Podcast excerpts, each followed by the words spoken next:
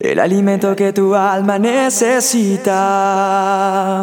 La dosis diaria.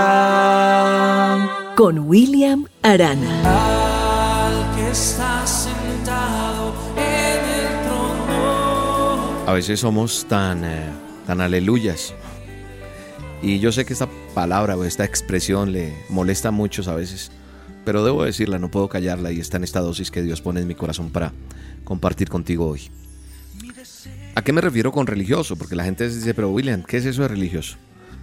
Pues que todo creemos que está mal, creemos que se trata de darnos golpes de pecho, de que los demás piensen que yo estoy bien y los otros, eh, o sea, yo soy perfecto y los otros no.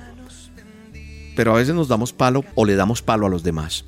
Y hay gente que se vuelve tan religiosa que inclusive no quieren salir de la iglesia y estar allí porque si no se contaminan.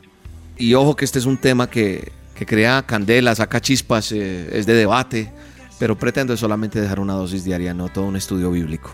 Y entonces yo me pregunto, ¿qué hacemos entonces cuando caminamos por la calle, nos subimos y nos sentamos en un asiento donde se ha sentado el pecador y donde a veces cuando me voy a viajar a un hotel, llego a una habitación que no sé qué ha pasado en esa habitación?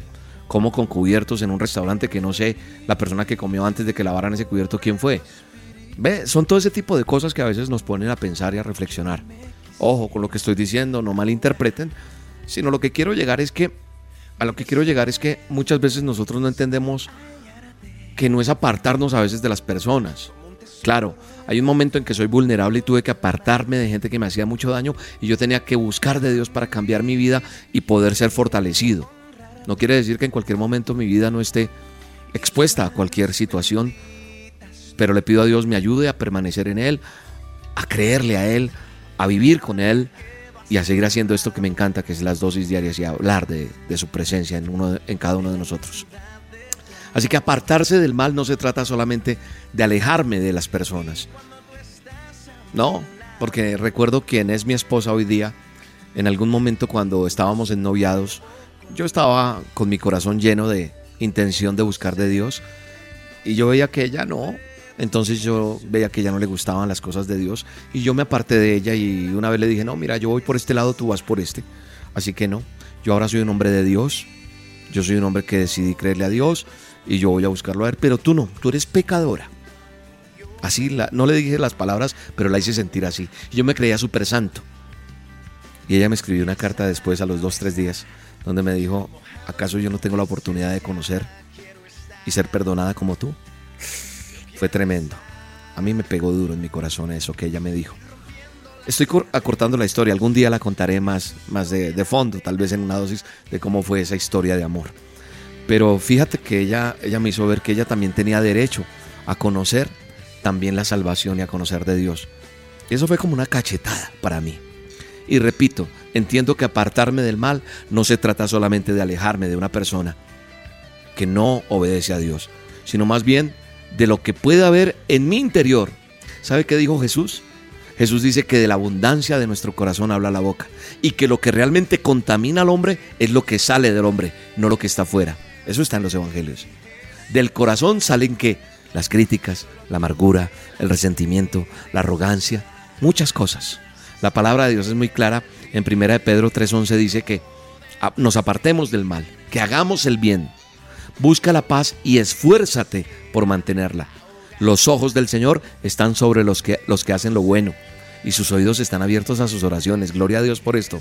Qué bueno saber que si yo me aparto del mal y hago el bien, voy a encontrar la paz. Y que los ojos de Dios están sobre todos los que hacen lo bueno. Dice que los oídos están abiertos a mis oraciones, pero el Señor aparta su rostro de los que hacen lo malo. Tú sabes cómo te estás portando. Sí, tú, yo. ¿Cuál es tu debilidad? ¿Qué es lo que está contaminándote? Y como dice su palabra, que lo que contamina al hombre es lo que sale del hombre, no lo que está fuera.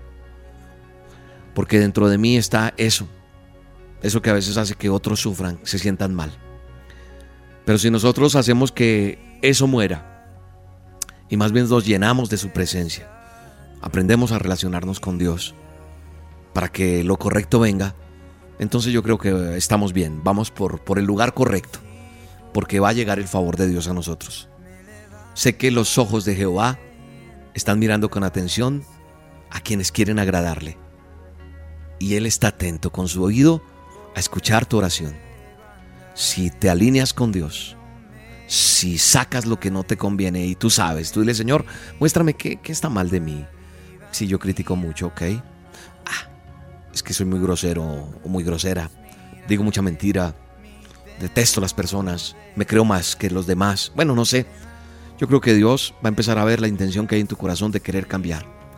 Y eso me da la certeza de que los oídos de Dios van a estar atentos a lo que yo pida y me va a me va, me va a llenar de su presencia porque esto es una práctica, esto es como cuando tú sales por primera vez a hacer ejercicio, no puedes hacer todo el ejercicio del mundo porque no puedes, porque no lo has hecho antes, entonces debes caminar primero, después ya como que caminas más rápido, vas trotando, después corriendo y vas cogiendo un físico. Y yo creo que con Dios es así, tú vas a ir cogiendo, cogiendo y vas alineándote y sintonizándote con Dios para que te inspires en la oración, para que la practiques, para que creas con firmeza para que cada vez que ores o estés necesitado, vengas con un corazón arrepentido, dispuesto a obedecerle a Él y a decirle, Señor, vengo a hacer lo bueno. Y tú prometiste abrir mis ojos y dejarme ver qué está bien y qué está mal. Dile, Señor, mi pecado me ha alejado de ti, las cosas que no te agradan me han alejado de ti, pero hoy, Señor, sé que tú me tienes en cuenta. Te pido, Señor, que abras tu oído a mi oración y me respondas Hoy te pido, Señor, con arrepentimiento y con humildad, que vengas a mí. Ayúdame, Señor. Ayúdame a hacerte fiel, a hacer lo bueno. Bendíceme, Señor, en el nombre de Jesús. Amén. Sé luz, es lo que me pide Jesús, luz para alumbrar el camino del que está perdido y nos hunde en la tormenta.